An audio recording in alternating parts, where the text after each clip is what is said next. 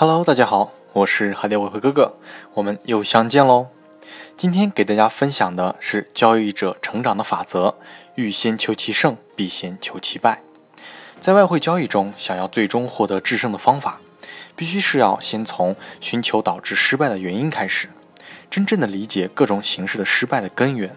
或是不自信，总是担心行情的反复；或是太自大，一意孤行，不认可市场的风云变化等等。只有不断的在交易的成长过程中，排除了可能导致我们失败的种种交易认知和行为后，最终剩下的就是我们苦苦寻求的那胜利的方法和道路了。市场是千变万化的，没有固定不变的市场规律，所以我们不可能找到永远都能赚钱、永远都有效的盈利方法和模式。但我们完全可以找到失败的模式，我们可以利用失败找到不败的方式。哦，说到不败，我要先说明一下，我的胜和败是分为三个级别的。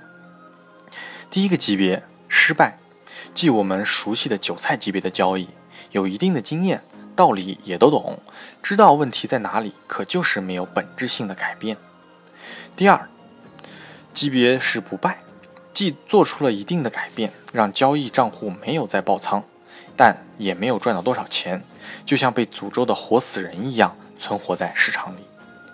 第三个级别胜利，就是悟透了交易之道，知行合一，自由的翱翔在市场里的最终赢家。所以，虽然可以通过失败找到不败的方法，但那也只是暂时的。如果没有继续成长，最终还是耗不过时间的长河和人性中理性的消磨。不败只是一个阶段，但它同时也是通往胜利的基石。因为只有持续保持不败的状态，我们才能无限的接近胜利的那扇门。其实交易简单起来真的也很简单，真的可以说一通百通。只要找到了一种盈利的方法，那么盈利的核心因素你也就知晓了。就好比金庸武侠片《天龙八部》里的鸠摩智一样，通了一门小无相功，便可以借此内力催生出少林寺的七十二绝技，功效相同，真假难辨。交易的江湖里也相差无几。你的交易内功，对于市场的理解、交易的认知达到了一定的水平，随便拿一个前辈的系统指标，我相信都是可以很快上手盈利的。失败原因大同小异。所以盈利的核心也是不尽相同，当然没有绝对的，但大多如此。所以我建议还停留在第一级别交易的交易朋友们，和哈迪外汇哥哥修炼挑战群的小伙伴们，如果你真的想交易有所改变，那么请你不要着急，不要想一下子就能跳跃到第三阶段。